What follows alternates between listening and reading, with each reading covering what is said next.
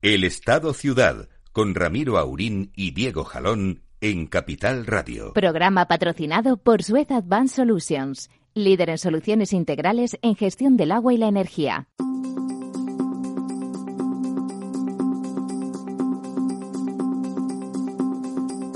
Muy buenos días, amigas y amigos. En esta época, ¿qué, qué fase era? Con el lío de ayer del presidente, la fase 0, la menos 2, la más 45. Bueno, aquí estamos, en una fase o en otra, o desfasados directamente. Aquí estamos en el Estado Ciudad para repasar, repasar cosas, repasar los pantanos, repasar nuestras infraestructuras, esas abandonadas, repasar la vida y acompañarles. Y al otro lado tengo para empezar, para abrir boca, a don Diego, don Diego Jalón. Buenos días, Ramiro, ¿cómo estamos? De nombre fluvial estupendo.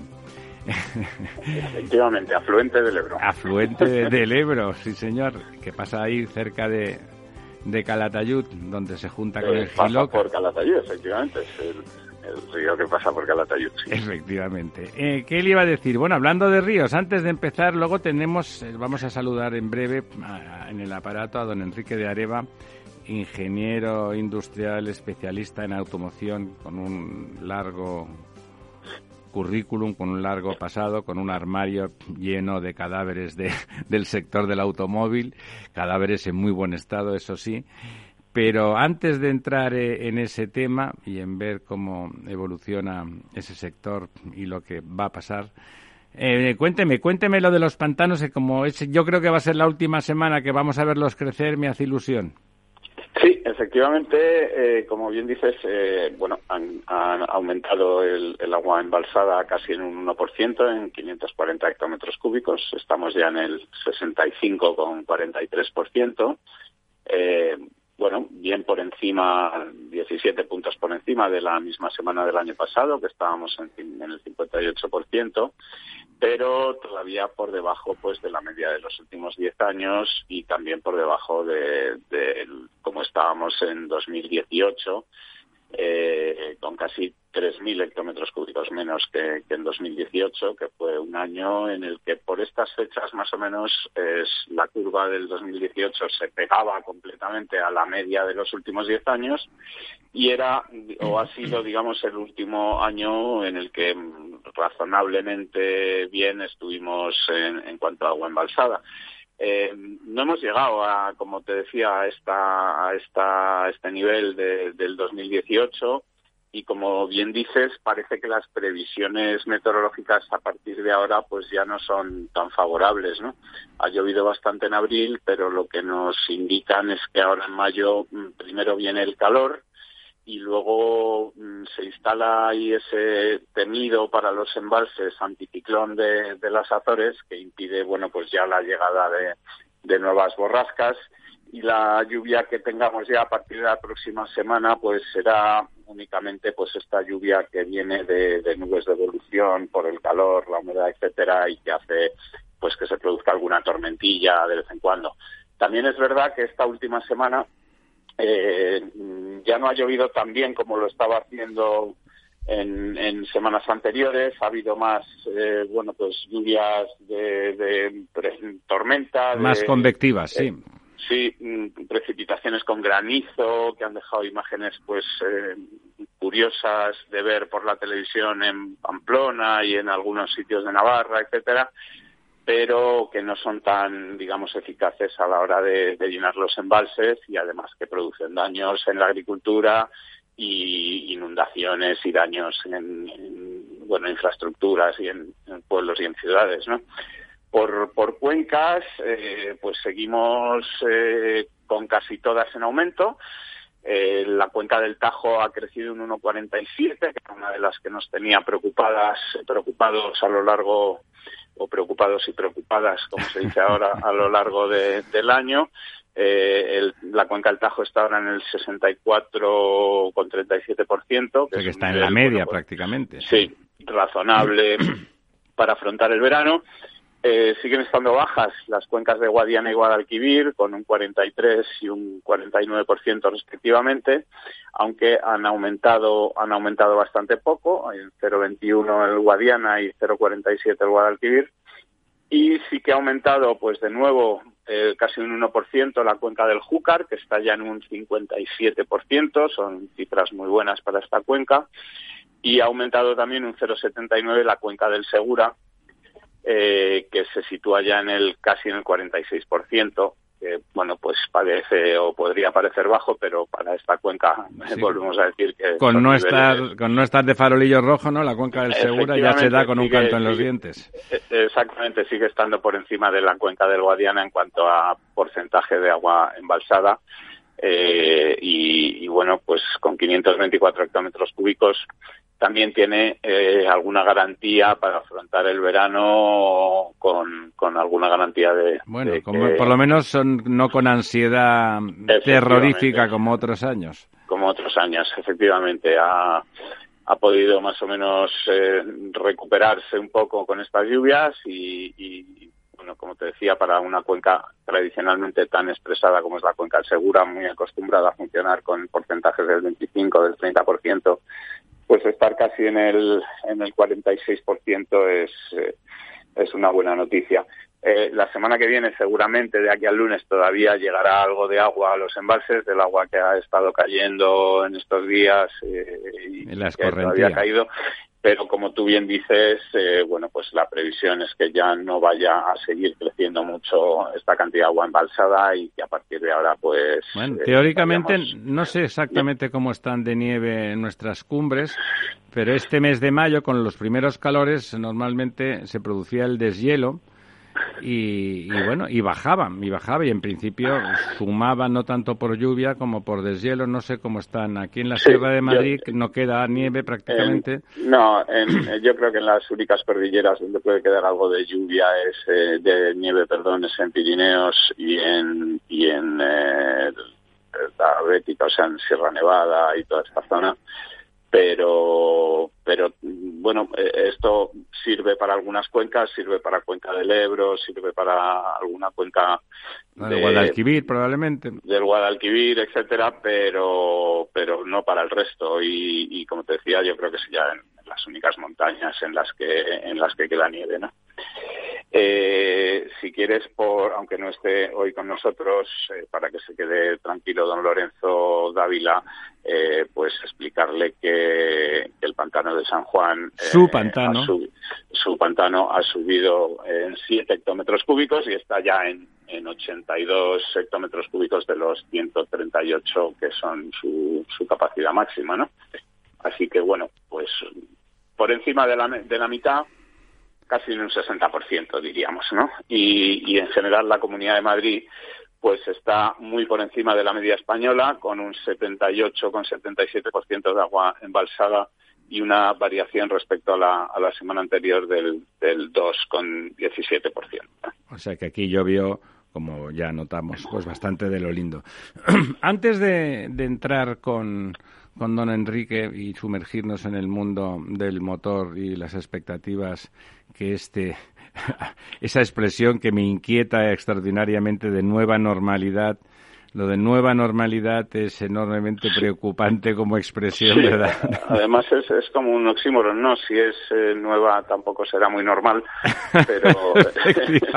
Pero bueno, tenemos que acostumbrarnos a esto. Cuando algo nuevo va a ser normal, a uno le recuerdan pues las, eh, bueno, la expresión, las bofetadas eh, como panes que se vienen encima, ¿no? O sea, eso va a ser lo nuevo. os vas a enterar de lo que vale un peine a partir de ahora, ¿no? Ese, ese tipo de ese tipo de escenario, digamos, ese tipo de escenario. Es más bien una nueva anormalidad que una nueva normalidad, pero, pero bueno, eh, ahí estamos. Eh, vamos a ver cómo, cómo salimos de esta. Eh, me parece que estemos en las mejores condiciones y tampoco que hayamos eh, bueno pues hecho los, los planes más adecuados. Sí, ahora hablaremos de planes porque querría también que don Enrique estuviera en, la, en los comentarios sobre los planes. Era por, por, por rematarle nuestro negociado habitual. Parece que don Florentino, que que aunque rime, es un hombre que en lo económico tiene buen tino,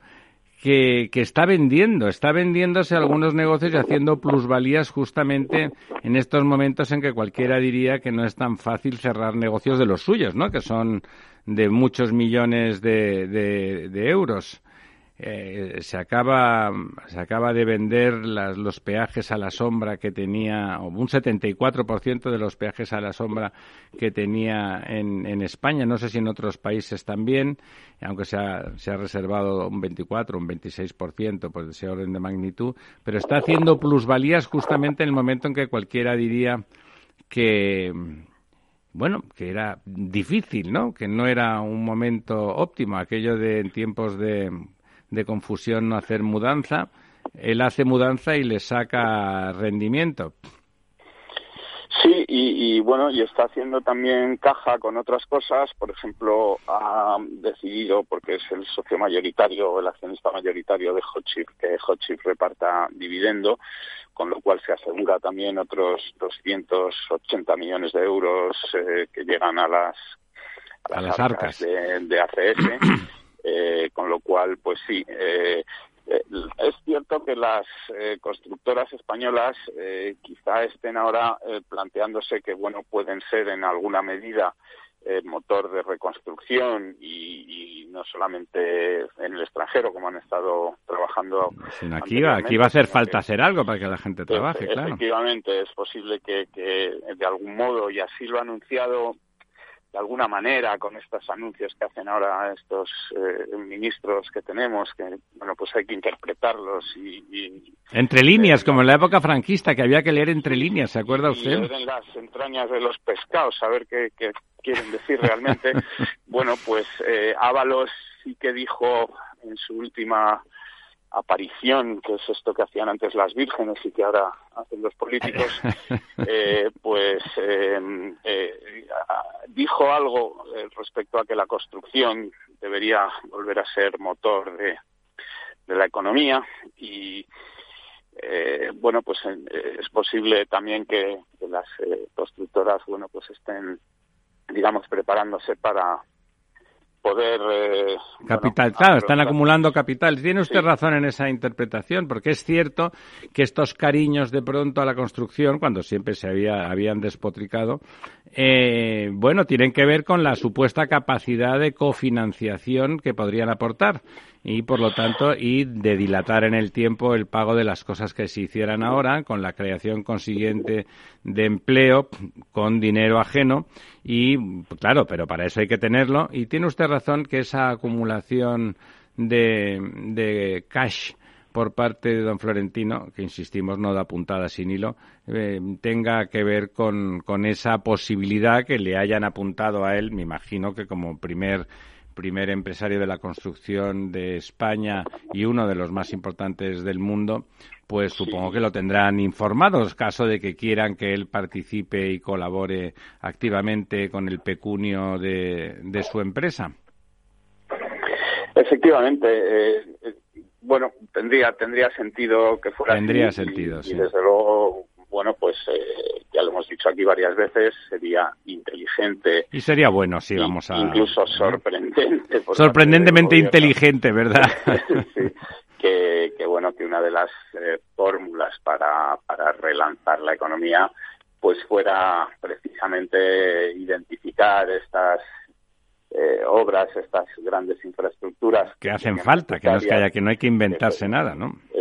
Exactamente, que serían, la, bueno, identificar cuáles serían aquellas eh, que proporcionaran más externalidades, más desarrollo económico posterior y futuro, las que, digamos, fueran más eh, rentables, por decirlo de alguna manera, para el conjunto de la economía española y poner en marcha, pues, un plan, digamos, ambicioso de obra pública que como tú decías pues genera empleo y, y, luego además genera pues desarrollo y riqueza eh, alrededor de, induce induce riqueza en su entorno eh, eh, además como como tú bien dices llevamos eh, varios años muchos años con una digamos infrainversión eh, en, en, este sector. Sí, por parte de todos, porque el PP tampoco se lució particularmente, sí, hay sí, que por decirlo. Eso te digo que llevamos varios varios años, afortunadamente ha Sánchez y a su gobierno no les hemos sufrido todavía tanto tiempo, pero en gobiernos anteriores pues estábamos un poco en las mismas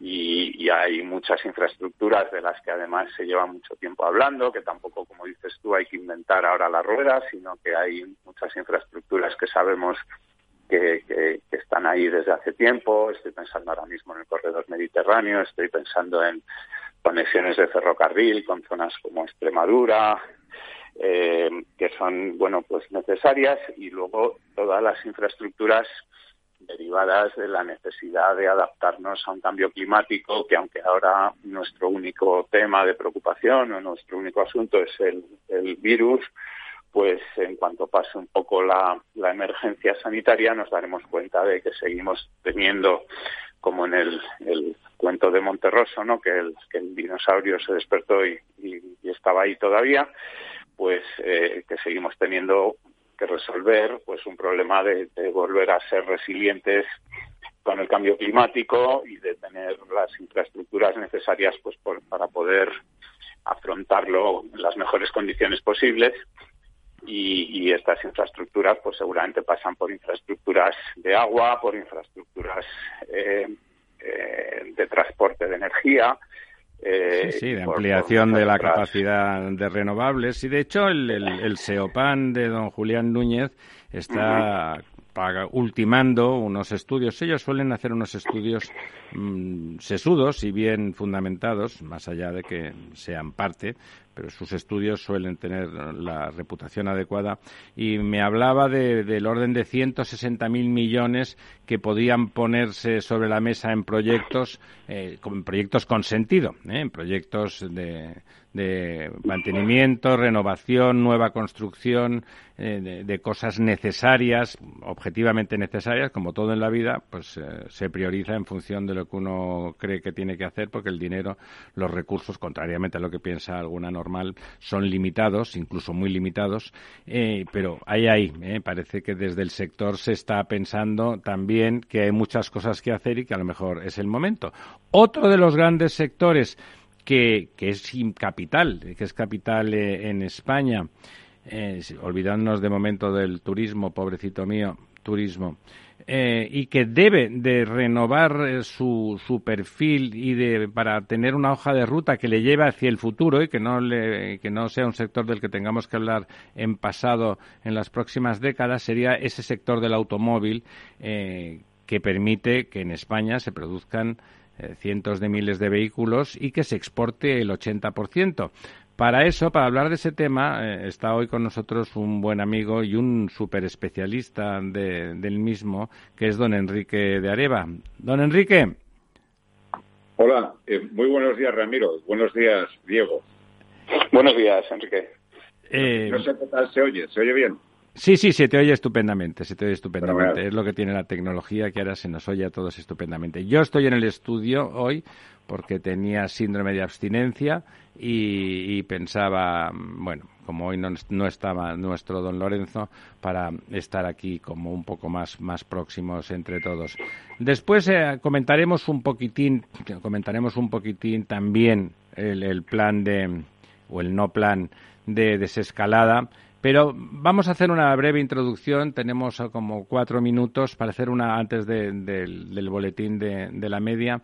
Para hacer una pequeña introducción, don Enrique, ¿cómo ha afectado globalmente al sector en grandes números la crisis sanitaria y el parón? Porque es más que la crisis sanitaria, si no hubiera habido parón, la gente seguiría funcionando y, por lo tanto, consumiendo vehículos y gasolinas y etcétera.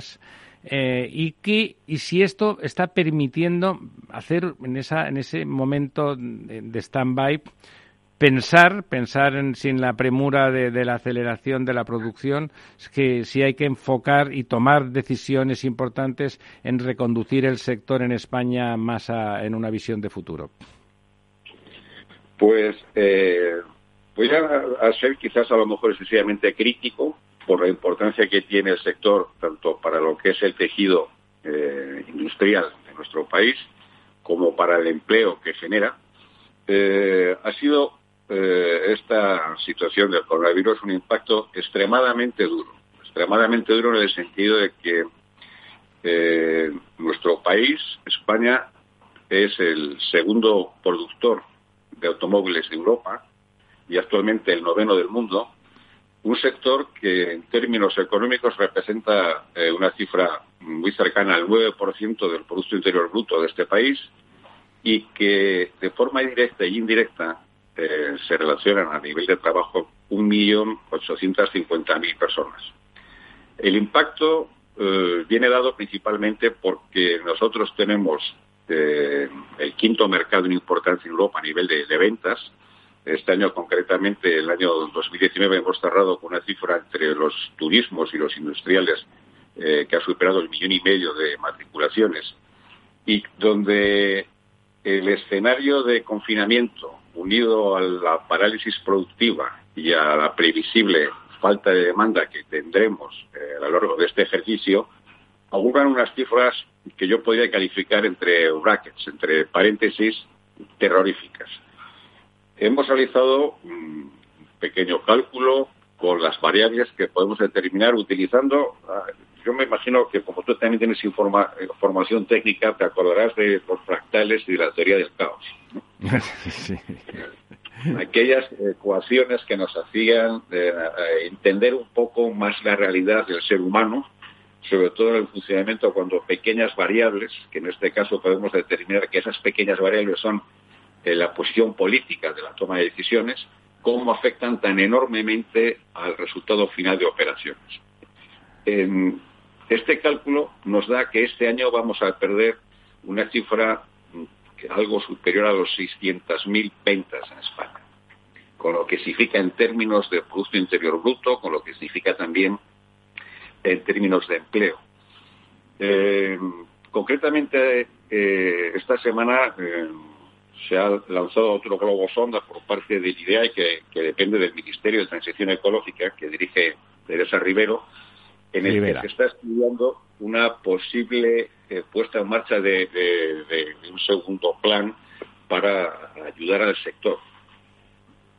Yo concretamente mm, no soy particularmente mm, fiel a este tipo de, actuaciones, sobre todo cuando no hay un marco estratégico que nos tenga que adaptar a el enorme cambio que se está produciendo en la industria de automoción, que no viene dado por el, el, coronavirus, sino que ya se está produciendo desde hace algunos años, en que se está transformando desde el punto de vista de emisiones la propulsión de los vehículos. Pues Enrique, eh, permíteme, esa parte, eso que significa el futuro, lo comentaremos justo a la vuelta del boletín, porque ahora, ahora todavía, todavía tenemos que informar más en las medias horas. Volvemos, volvemos en cuatro minutos.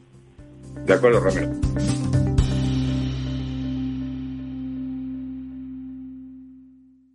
El Estado Ciudad Capital Radio.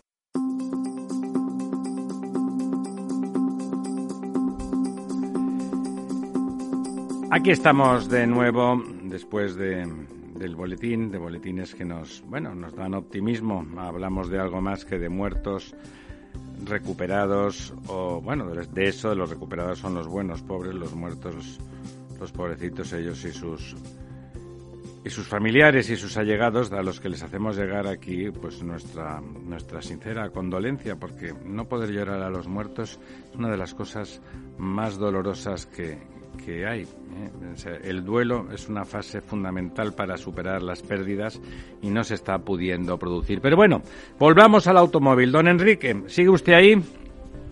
Sigo, sigo. Bueno, entonces ahí estábamos comentando, va a haber una caída de ventas descomunal en este año y estamos diciendo eh, dos cosas. Por un lado, ¿qué, ¿cómo podría, qué puede ofrecer el sector del automóvil, además de, de todo eso que ofrece, que no es poco, el 9% del PIB, casi 1.850.000 puestos de trabajo directos o indirectos, además puestos de trabajo cualificados, es decir, puestos de trabajo que aportan capacidad de consumo, que por lo tanto eh, generan una, un, movimiento económico en el sector servicios y de comercio alto, porque, porque esos salarios, eh, en general, el salario medio en el sector del automóvil es un salario por encima de la media española. ¿Qué puede ofrecer para enfocar el futuro más allá de las propias necesidades y de mantenimiento de un sector que es fundamental en la economía española, puede realmente aportar algún vector de ilusión de futuro y que más allá de las palabras amables signifique una, una probable creación de riqueza en las próximas décadas? Por supuesto que sí, por supuesto que sí, pero eh, yo lo enfocaría más que en un solo vector, en dos vectores. Bueno. Un vector tiene que ir dirigido a las medidas tácticas a corto plazo para salvar una de las joyas de la corona, que unido con el sector del turismo aportan en su conjunto más de un cuarto o un 25% del Producto Interior Bruto de España. Y otro vector tiene que ir dirigido a una estrategia país que supere eh, los mandatos políticos de estos ciclos de cuatro años y que había dirigido a completar con éxito la Agenda 2030 de cambio de clima. Pero ahí, ahí, don Enrique, un pequeño apunte. Ahí hay dos actores. En la primera parte está usted reclamando de alguna forma el apoyo institucional para salir adelante de este bache que necesitarán, para volver al equilibrio presupuestario, necesitarán muchos sectores en España y que, por lo tanto, mal de muchos, consuelo de, de pocos, que no de tontos en este caso, ¿no? Y, pero, y por otro lado, en lo otro, lo que tiene que ver más con lo que está usted apuntando, que es la electrificación, la modernización del concepto de, de parque móvil en, los países y en particular en España, ahí la parte de la industria es fundamental porque tiene que ofrecer soluciones y tiene que pedir un feedback con el, con el sistema, con las ciudades, con las carreteras, con las, eh, no sé si las electrolineras o los centros de, suministro, eh, a partir de su propia propuesta, ¿no? Exactamente, porque eh, todas las medidas que se activen, sobre todo en este sector, tienen que ir dentro del paraguas de, la cohesión, la coexistencia de diferentes tipos de propulsión, pero siempre con el objetivo marcado en los acuerdos que, tenemos con la Unión Europea para el tema de la descarbonización de, la economía. Eh, pero estamos en un escenario en que nos implica eh, una necesidad imperiosa de tomar decisiones ya para que el impacto que vamos a tener en, el conjunto de la economía y evidentemente tanto en el turismo como en la automoción va a ser extremadamente importante. Piensa que nosotros somos un país que producimos una cifra eh, siempre rayando los 3 millones de vehículos. El año pasado llegamos a superar la barrera de los 2,8 millones de vehículos, de los cuales exportamos el 83% y principalmente a nuestros vecinos europeos y el 60% de las exportaciones van dirigidos a cuatro países, que son concretamente el Reino Unido, con la situación que tienen también ahora mismo con, la pandemia, Francia, Italia y Alemania. Quiere decir que la situación de demanda en estos países, que va a ser similar al resto de los países de Europa a lo largo de este ejercicio, eh, vamos a tener un impacto también muy importante en las exportaciones. Lo que sí tenemos que tener bien claro es que eh, el sector de automoción es una generación de, riqueza y de empleo importantísimo en nuestra economía y que tenemos que mantenerlo con medidas tácticas este año y con una estrategia a largo plazo que, como te he dicho antes, supere. Concrete usted, don Enrique. A ver, a corto plazo, ¿qué es lo que usted cree que tendría que ocurrir? Y a largo plazo, ¿qué es lo que cree que usted que tendría que ocurrir en, en tres bullets, en tres o cuatro ítems para cada una de esas dos cuestiones? Muy bien, empecemos con el corto plazo, que es el que más preocupado tiene al sector en estos momentos. En primer lugar, eh, tenemos que eh, tener bien claro que tenemos el parque más longevo de Europa. Más viejo, vamos, vamos a hablar en castellano eh, clarito. tenemos los vehículos más viejos de Europa. Correcto. Tenemos una media de utilización de vehículos que supera en estos momentos, que está cerca, cerca de, de 13 años eh, con además un parque que en términos de emisiones es de, los que más emisiones de CO2 produce. Tenemos que tener como primer punto de partida un, plan de achatarramiento de los vehículos antiguos para mantener también la demanda de la producción interna y el consumo interno de los vehículos fabricados Made in Spain entre los españoles. Puesto que exportamos el 83%, esto ayudaría a minimizar el impacto. Pero eso para que ocurra, don Enrique, hay que primar que los, las familias que tienen coches antiguos, pero que les funcionan, porque los coches ahora, la verdad, los vehículos funcionan mucho tiempo, o sea, son, son mucho más longevos de verdad, aparte de viejos, son longevos en que mantienen prestaciones altas. Eso hay que primarlo. Si no se priman, la gente, más en las circunstancias actuales, va a ser difícil que abandonen un, un coche que siga funcionando, ¿no? Eh, es correcto. Eh, tenemos que hacer un sistema que nos permita, como mínimo, recaudar lo que se ha recaudado en términos de, impuestos en el sector eh, en su conjunto. Pero tenemos que armonizar las medidas que sean eficientes para que, paralelamente, manteniendo el nivel de recaudación, tengamos un sostenimiento de la demanda interna. Y por eso hay un claro ejercicio que es que simplemente si nosotros hacemos un una inversión de un millón de euros de, incentivos, obtendremos como respuesta, armonizando medidas que sean coherentes, una respuesta de un incremento de 1,7 de millones de euros de recaudación. un millón setecientos, sobre a base de un millón estoy hablando.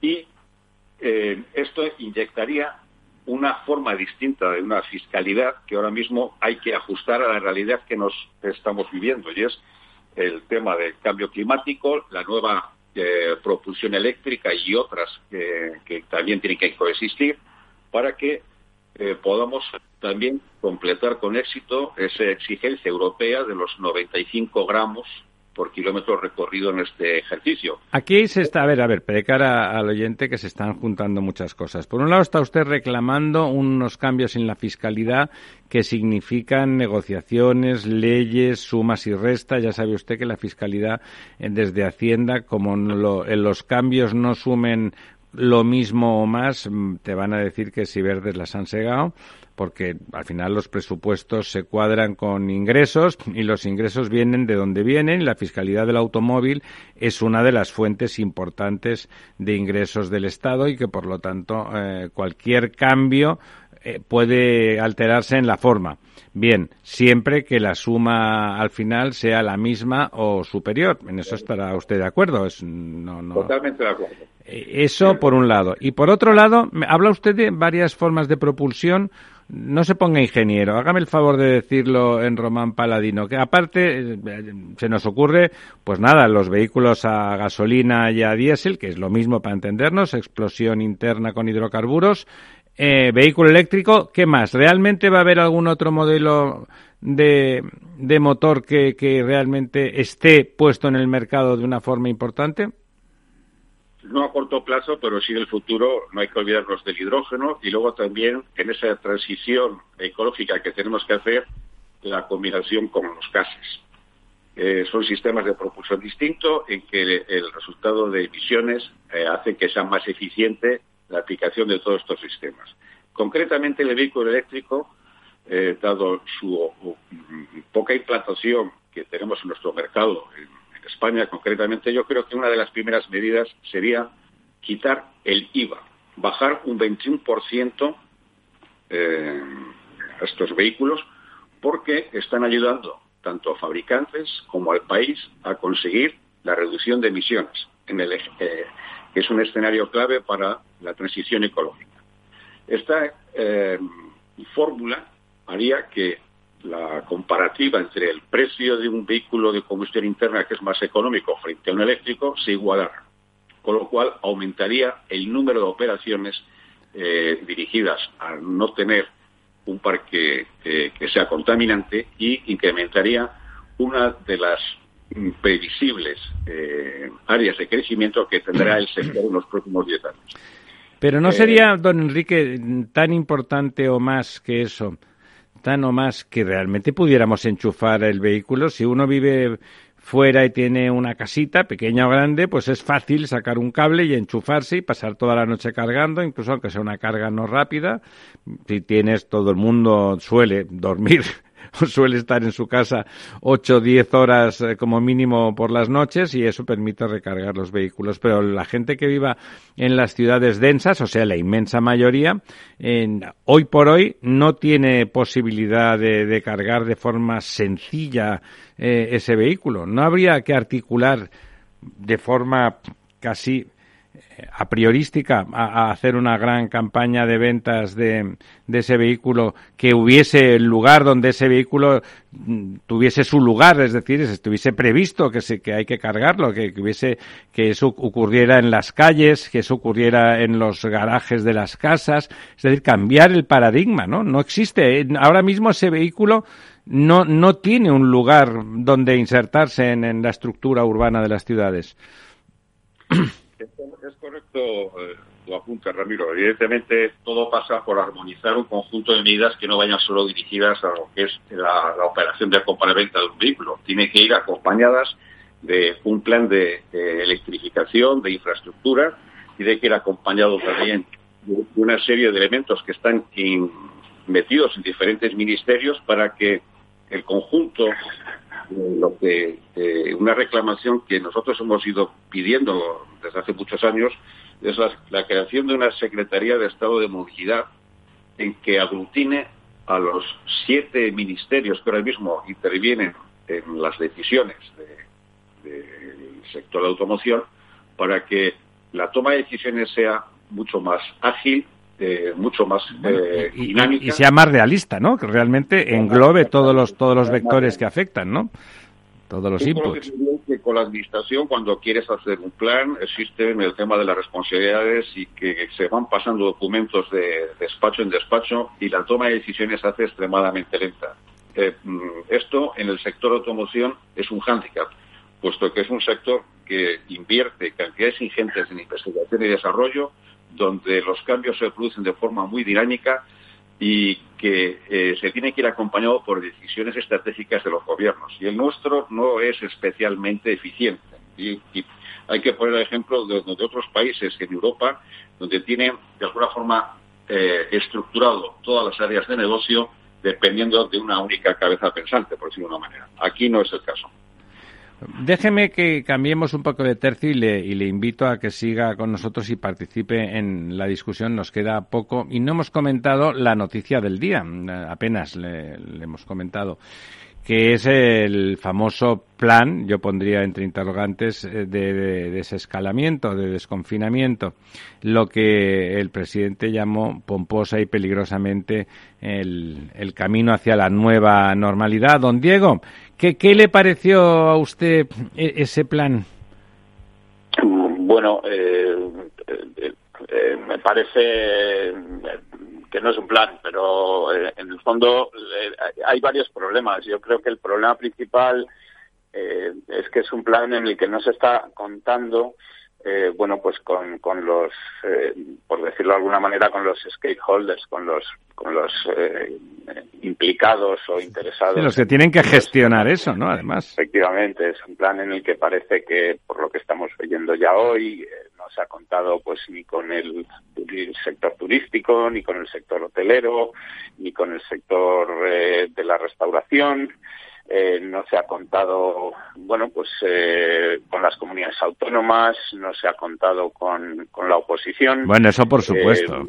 ¿Qué oposición? entonces, bueno, fin, no sé, es, es, un poco eh, seguir de nuevo en lo que en lo que venimos viendo que, viene siendo la trayectoria en estos en estos. Y pero cómo se pide, cómo se puede pedir, eh, cómo se puede pedir con eso exactamente, no contando con nadie prácticamente, se hace la semana pasada el trending topic, el eslogan, el tema era vamos a pactar, que yo creo que es estrictamente necesario, o sea que no es que no crea uno que eso no es fundamental en la que se nos cae encima ¿Cómo se va a pactar si uno sigue haciendo todo de forma unilateral y además de forma muy poco concreta? Porque dar unas fechas y dibujar unas flechitas, eso es muy fácil. Lo que es difícil es concretar cómo se hace de forma que no pase nada. En Francia, por ejemplo, como saben ustedes, el plan de flechitas se puede parecer, detrás resulta que dicen que van a hacer 700.000 test cada eh, semana ¿Por qué? ¿Porque son unos cachondos? No, porque prevén que va a haber del orden de 2.000 eh, contagiados nuevos cada semana, a pesar de que se esté desconfinando, esto no se ha acabado, y entonces localizarlos eh, y localizar a la gente con la que se han relacionado, hacerles test, ver quién de verdad necesita confinamiento y apartarlo, y al que no, pues no apartarlo. Es decir, la vía coreana que como hemos visto, sin confinamiento, sin confinamiento no han pasado de los 300 muertos. O sea que es, bueno, que está claro que es una vía que bien ejecutada funciona y tal. Bueno, don, don Diego. Sí, no, vamos a ver, aquí yo creo, hoy eh, hablaba, por ejemplo, el, el, alcalde de Estepona, que es el presidente de la Federación Española de Municipios y Provincias, explicando pues algunas de las incongruencias de este plan que tampoco eh, concreta mucho, pero que lo que concreta pues ya eh, viene siendo bastante absurdo, ¿no? Es decir, eh, estas cosas de que los hoteles pueden abrir para que vayan a los hoteles solamente la gente que vive en esa provincia y que además vayan a un hotel en el que no van a poder ir ni al restaurante, ni a la piscina, ni al jardín, ni al bar. Es decir, que lo que se pretende es que vayan a un hotel de su ciudad casi, ¿no? Que, se, dejen la casa, que, se vayan al hotel. Deje de, de, estar confinada en su casa para ir a confinarse pagando en una habitación de un hotel eh, de su misma provincia, pues parece, en fin, un poco absurdo. Eh, pretender que se abran terrazas o que se abran, eh, eh bueno, eh, negocios con un 30 ciento de su capacidad de facturación, pero con los mismos gastos de alquiler, de, en fin, de todo ese tipo de cosas, pues es bastante absurdo. Eh, pero todo es, es absurdo todo en general, es decir, que, que a mí me parece que, que aquí eh, hay un, una, ha habido una especie de, prisa por, por tener un plan, porque todo el mundo, todos los países del entorno empezaban a presentar los suyos y aquí seguimos, bueno, pues intentando hacernos trampas al solitario, engañando con datos a la OCDE para luego decir que es la OCDE la que se ha equivocado, porque nosotros les hemos mandado varios datos y ellos, eh, fin, eh, no han sabido interpretarlos y este tipo de cosas. Eh, seguimos un poco en el, en el relato, en el marketing, en el, bueno, en, todas esas cosas a las que eh, este, para las que este gobierno está preparado y, que claro y lo que ocurre don Diego es que ahora estamos y estamos hablando de muertos se nos acaba el tiempo don Enrique a usted creo que tampoco le ha gustado mucho el plan verdad pues yo lo calificaría, por no alargarme mucho por la falta de tiempo, en un plan eh, patético. Ha, resumido usted perfectamente sus sentimientos al respecto.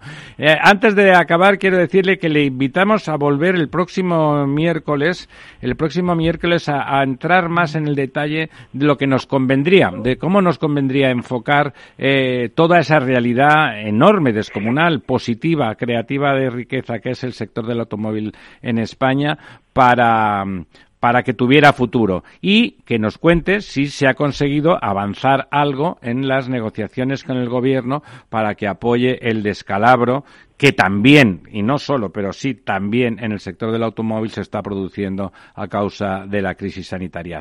Amigos, amigas, se nos ha acabado el tiempo, se nos ha ido en un plis plas. Eh, don Enrique, muchas gracias. Le esperamos el próximo miércoles. Ya usted, don Diego, que decirle. Es usted pues ADN del programa. como, como... Hasta, la próxima fase. Hasta, hasta la próxima fase.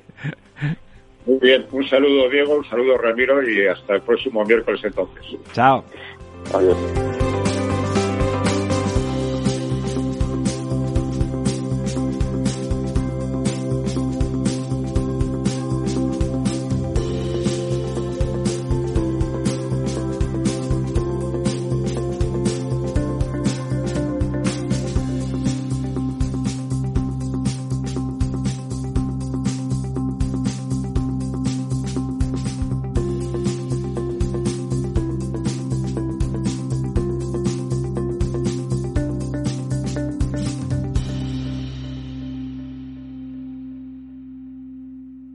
Programa patrocinado por Suez Advanced Solutions, líder en soluciones integrales en gestión del agua y la energía.